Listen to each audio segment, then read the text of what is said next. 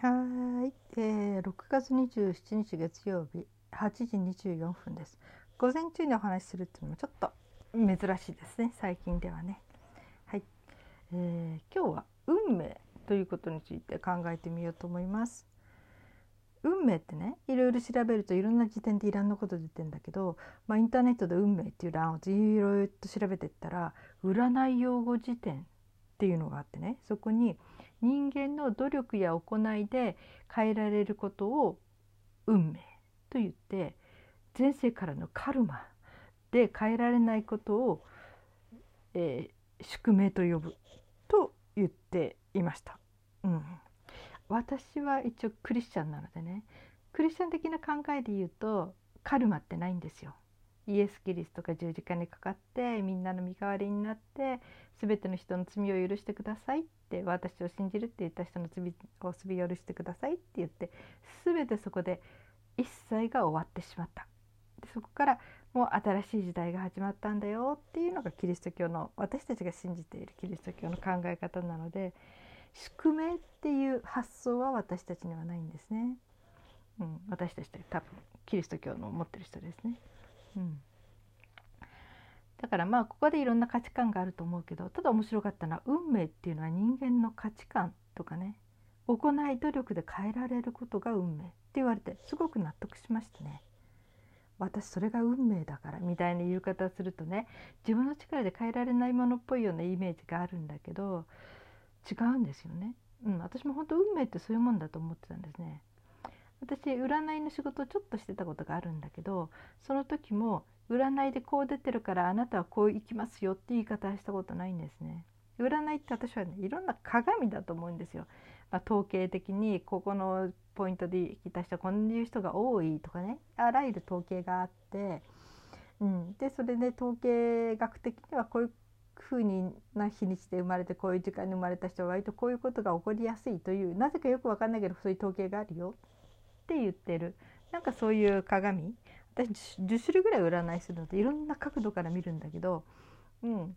本当に私は占いは全てだと思ってないから本当に面白い鏡、うん、だと思ってるのね。こんな角度からあんな角度から。そこういうことから見るとこう見えるけどそういうとこある？ってもしあるんなら、ね、どこれからどうしていこうかね？ってそんな感じ、うん、例えばね運命でもこういうふうにちょっとかわかなんかうまくいかない運命があったらその人のいろんな他の占いとか見てみるとなぜかその人はね人間関係がすごくうまくいくっていうのがあってそっかこの人はどんなひどい運命あっても人間関係のがうまくいくっていうその運で結構全ての運命を乗り越えていくんだろうなとかねそういう見方ができたりする。うん、だからね本当にそう、えー、宿命っていうのは私あんまり信じないですね。うん、で運命っていうのはそういうふうに変えられるものそしてね自分の人生に対してすぐこれが私の運命だから諦めるのっていう人がいるけどちょっと待ってよって思うんですね。それ違うわって運命と思い込んでいるあなたの価値観があなたの、えー、思い込みがあなたの人生を狭くしてるんだよって思うんですね。うん、私はこれしかできないって思い込んでてそれが運命この生い立ちでこの境遇でこういう環境に生まれてこの経済状態でそれを全て運命だと捉えちゃう。だけど、うん、いくらでも方法はある。考え方にしても何にしてもね、うん、それを初めから放棄しちゃってる、うん、要するに知識がない。他にぬなんかねそうやらないでも済む方法っていうのはいくらでも探せばあるのにそれを花からしようとしない。心のどっかでどうなんでしょうね。運命がそうあって欲しいって願っちゃうのかしらね。って思うんですよ。この悲惨な運命とかなぜかいつも人に意地悪されたり阻害される運命を持っちゃってる。って思う人は他の用語で言うと引き寄せてるっていう方もする人いるけどうんなんか多分同じ状況にいてもある人はそうじゃないような気がするのね。そこでの違い。その人とその人じゃない人同じ場所にいて。だから私の好きな言葉にあるところに2人の人間が立って同じ場所に立ってるって1人は、えー、地面ばっかり見て地面ばっかり見ている。もう1人はただ星を見上げてる。同じ場所にいながら目線の角度どっちを見てるかで全く心境も違うしきっとそれから踏み出す一歩も違うって思うんですよね。うん、この運命だって自分を決めつける人はどうも下ばっかり見てる。うん、だけど運命っていうのは自分で変えられるっていくらでも方法はあるんだっていうふうにそっちの方にいつも頭が動く人はちゃんと星を見ながらちょっとでも心地よい方に少しでもいい方向に行く方法を必死で探す。うん、である人もこう言ってましたね。幸せになりたい人は幸せを探す。だからとにかくいつも幸せを探してるからそれはねない幸せを探すんじゃなくて今自分が幸せなものって何だろうって幸せを探してるからすぐ幸せが目につく。だけど何て言うのかな自分は不幸だって思い込んでる人は不幸だけが不幸ばっかり探すから目につくのは不幸ばっかりということなんですよね。うん、それも本当一理あるなって思うんですよね。だからねこれも面白い本当に例えだなと思うんだけどある人に、えー、ちょっと部屋今これから後で記憶力のテストをするのでまあ部屋の中ちょっと見ててくださいって言って見てもらう。でその時にねちょっとヒントに「いや例えばね青いものも多いと思うんですけどね」とかひょっとしたら青っぽい何かを覚えてるかどうかっていうふうなことを聞くかもしれないみたいなことを言うのかなそしたらその人がね探す時にとにかく青を頭に入れていくんですよ。でえー、っと最後に、えー、じゃあテストしますねって言った時に「赤いものっていくつありましたか?」っって聞くんですね。そしたら「え？自分は青ばっかり見てたから青しか覚えてなくて赤いものは目に入らなかった」入った目に目の真ん中を通ったかもしれないけど意識してないので記憶に残っていなかった赤も同じぐらいあったらしいんですね部屋には。それと同じように何かを見るとか見つけるっていう時でもその意識を向けてるものは、うん、探して見つけるけど意識を向けてないものは入ってこないっていうこと。本当にそれはねよくあることだなって思うんですよね。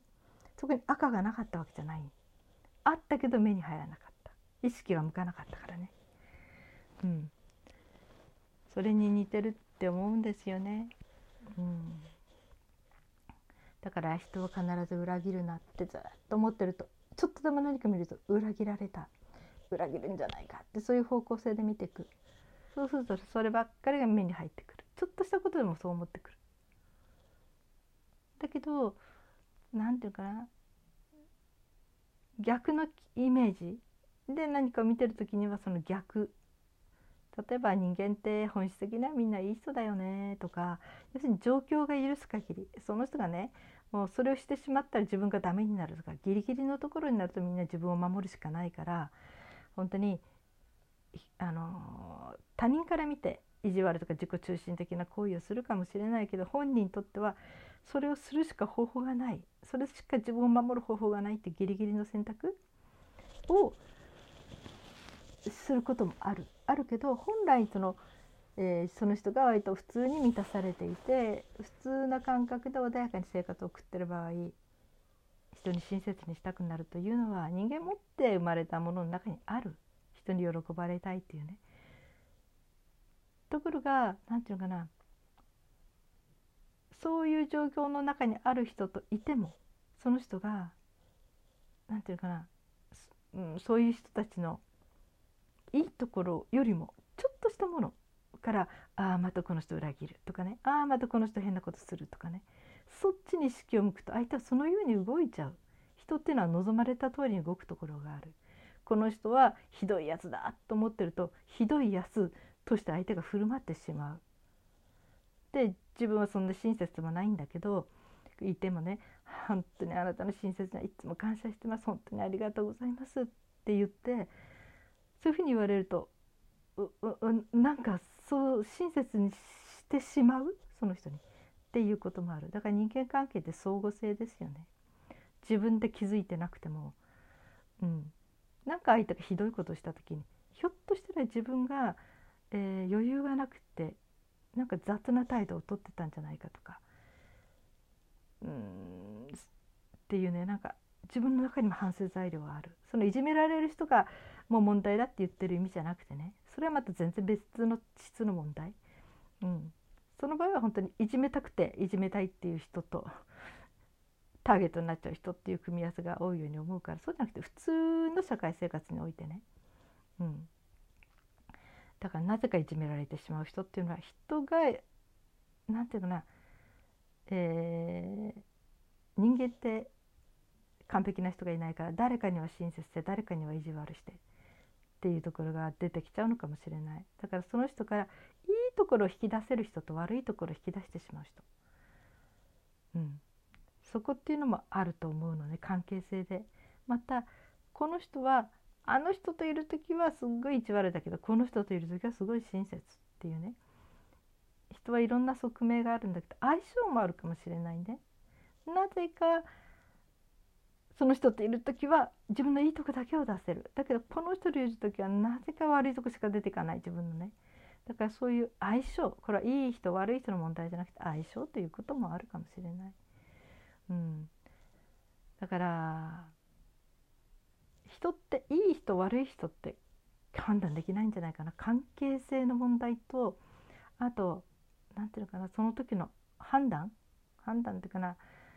状況。その人の相手が置かれてた状況。ものすごい切羽詰まってた時イライラしても自分のことでもう本当本来的にはね職場ではそういうことを出すべきじゃないんだけどどうしても、えー、心の奥に抱えているようなそういう状態、うん、もうものすごい心配事とかね、うん、例えばある意味仕事にどうしても出てこなきゃなんなくて出てきたけど家帰ったらもう本当にも死にかけているペットがいてどうどう早く一刻も早く戻ってやりたいとか思ってる時に面倒くさいこと頼まれたりなんかしたらムカッときたりしたりすることもあるかもしれない。だからその人の置かれてた状況で相手に対する態度が変わることもある。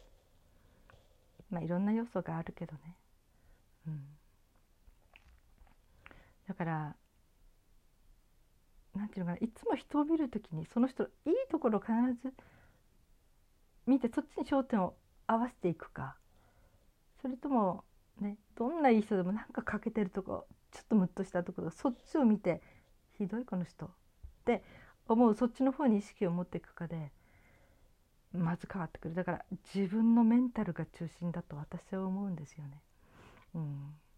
私も本当になんかもう自分がイライラしてムカムカしてる隠してるつもりでもなぜか周りに人が寄ってこないとかね、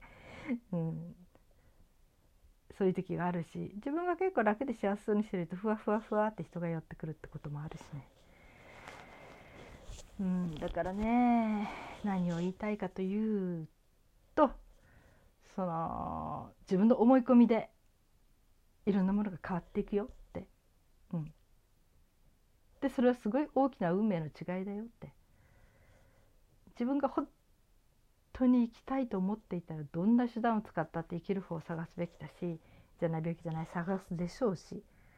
自分で生きたいって思ってる反面どっかでああもういい死んでいいもうどうせ自分の人生こんなもんだからでふっと諦めてしまったりふっともう心の奥底ではねああ早くおさらばしたいなんて思ってたら最善の努力はしないでしょうね。だから本当に本人が運命だと思っている時のその裏側にどんな気持ちがあるかっていうことは、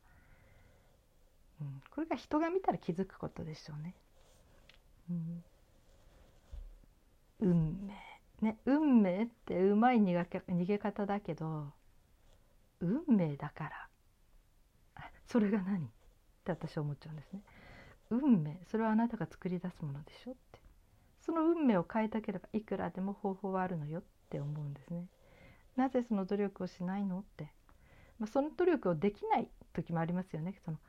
メンタルの病気にかかってしまってどうしてもできないこと。それは仕方がない。それは全然別問題、うん、ただメンタルの病気がないという自覚があるんだとしたら自分がものを判断する時に運命と思い込んでしまう。その裏にはその情報の不足か。本音がどっかに反対の本音が隠れてないか。その辺はちょっと自分で吟味してしまう。必要があると思う。運命。これは容易に使う言葉じゃないですね。って思います。どうせ使うなら私は自分で自分の人生を切り開く。そういう運命よって言い切っちゃえる。状態になりたいものだと思います。はい皆さん今日は朝です。今はね今日一日いい日でありますように。そして今日も生きていてくださってありがとうございます。それではまた明日。